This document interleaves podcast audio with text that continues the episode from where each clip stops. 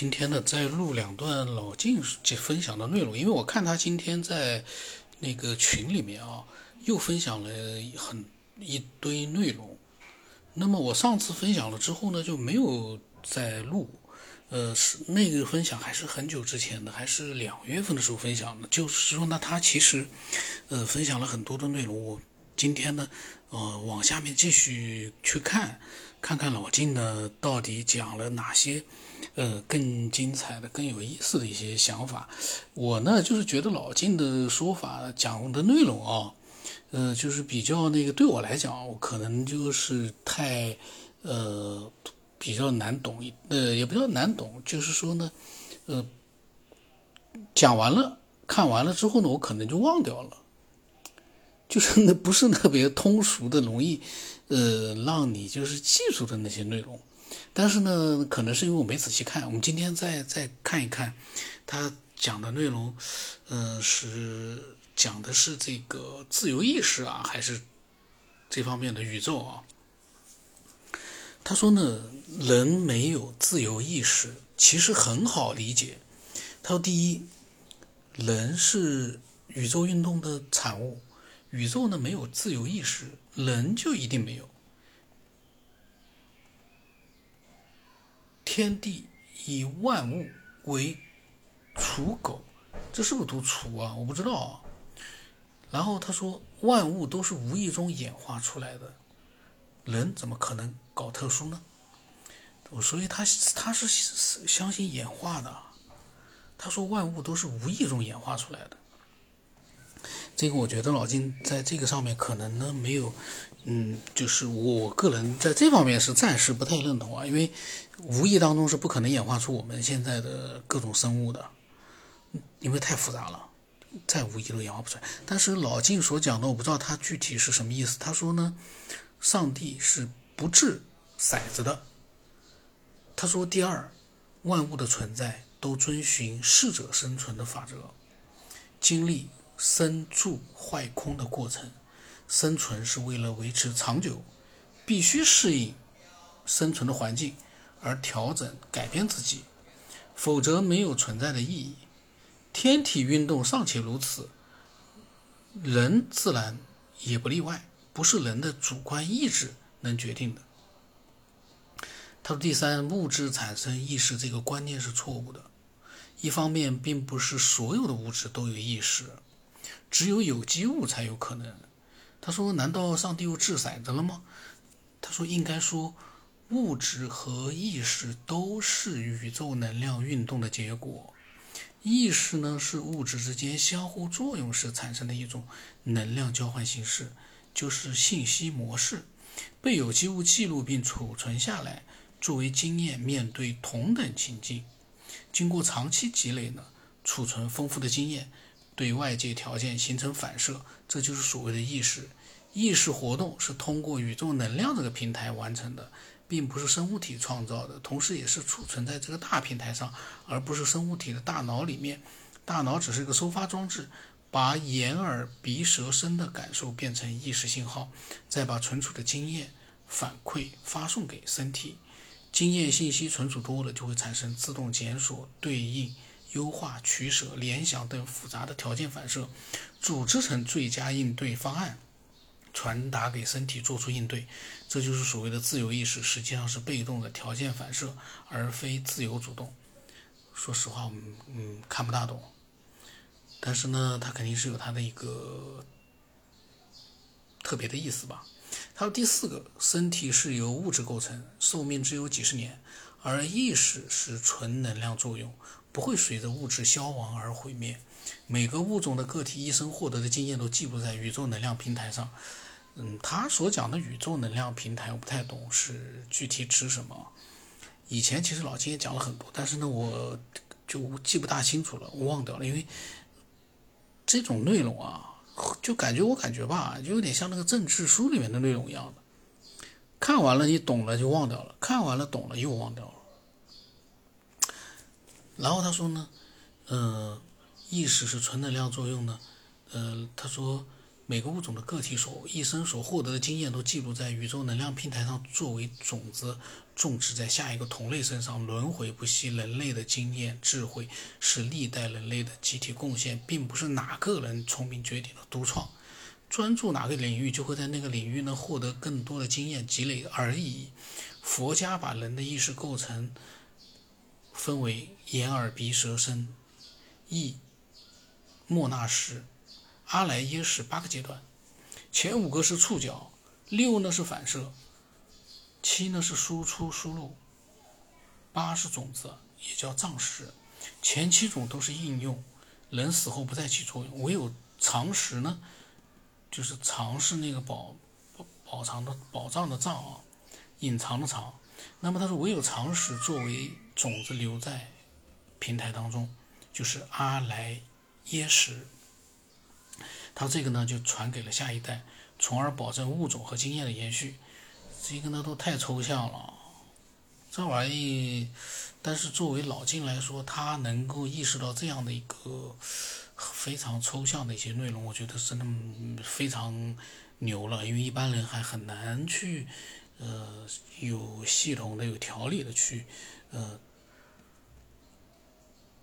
懂并且去。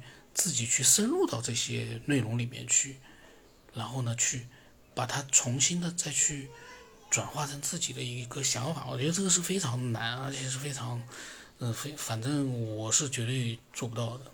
然后他说呢，正因为人类的数量众多，遍布广泛的活动区域，积累了丰富的应对经验，才使得人类的智商大幅度提高，成为地球上最聪明的物种。他说第四呢。刚才是第四，他这应该第五，他写错了啊。然后呢，第五呢，就是人的意识活动流程呢是是从情境一起心动念，就是到交流，就是感和觉感觉，然后呢到回馈，然后再到提取库存，到组织方案，再到传送指令，再到应对情境。他说紧急情况呢会直接反射，比如触觉。情绪是另一种直接反射，因为没有成熟经验可用，只能启动抗拒模式，就是情绪反应。他说，可以说人应对外界情境的过程是被动反应，其根本作用是保证平衡、安全、维持生存长久。意识活动的关键点是起心动念，它把常识和现实联系在一起呢，是让你感觉，就是让你感，让你觉，促使意识活动运作。说这一切都是宇宙能量运作的连锁反应，是自然现象。可以说呢，人是宇宙能量运动创造的一部智能电脑，硬件就是人体，处理器就是大脑，硬盘存储信息就是眼耳鼻舌身感知系统，操作软件呢就是意念运作，云储存的就是常识种子，而操作电脑运行的就是宇宙能量平台，也叫做暗能量。这个我不太懂暗能量，暗能量因为现在也没人知道嘛。很难理解。他说：“可见人本身已经是宇宙智能产物了。如果要设计一款能够替代人类思维意识的智能机器人，就必须要模拟人的意识活动流程，并实现信息优化和共享。有一点，他说必须提醒：人并不只生存于三维空间，意识也不只是三维空间的产物，多维空间是重叠存在的，也就是平行宇宙。意识能量交换是跨越维度的。机器人能否模仿这一点，就不得而知了。”他讲到了机器人呢和我们的这样一个整个人体的运作、意识、肉体的这样的一个呃非常相似的这样的一个呃状态，然后说呢，操作我们这个人体这样的一个电脑运行的是宇宙能量平台，也叫做暗能量。嗯，所所以呢，他说要替代人类思维意识的智能机器人，必须要模拟人的意识活动流程。实现信息优化共享。其实我觉得现在所谓的他讲的整个人类的这样的一个意识的一个呃，都和所谓的意识能量、宇宙能量平台连在一起。这个我个人觉得吧，从我目前的一个我的思维角度来说呢，我们人还是都是个一个个的个体。呃，并不存在一个大家连接在一个所谓的宇宙能量平台。我个人觉得不可能。无法想象，也不是不可能，就是我们人类目前的一个思维，包括智智我们的一个智慧的话呢，我们无法想象。嗯，那么也就是说呢，老金所讲的这些内容呢，呃，是他的一个思维，对他对意识、对人类的文明的一个探索。那么他呢，其实的基于的基础还是基于在一个。呃，宇宙经过了一个演化之后呢，嗯，出现了现在的人类文明，或者说是人类的意识。呃，我个人是觉得，嗯，你不能说他错，但你也，我就是觉得吧，我们人类这样的一个文明呢，你说是他通过一个意外产生的，我我绝对不相信。但是我有什么说他，我就说他。不能说他错，但也不能说他对，因为会有人提出，而且很多人提出一个问题：那你的意思是人是别的高等文明创造的？那么就存在一个问题，就是大家都会问：那个高等文明是哪来的呢？是被创造的吗？这里面就等于说有一个无穷尽的一个问题在里面。那么我呢是觉得呢，我是想不通了。但是我觉得有一点，我们只能，呃，一件一件的去解决。我们先把人是怎么样被创造出来的弄明白了之后，才会进去进入到第二层的疑问的解答，寻求更深层次的一个答案。在你一个第一个问题没解决的时候，你说就提出了更多的一个问题来反驳，我就觉得，呃，并不是很合适，因为我们。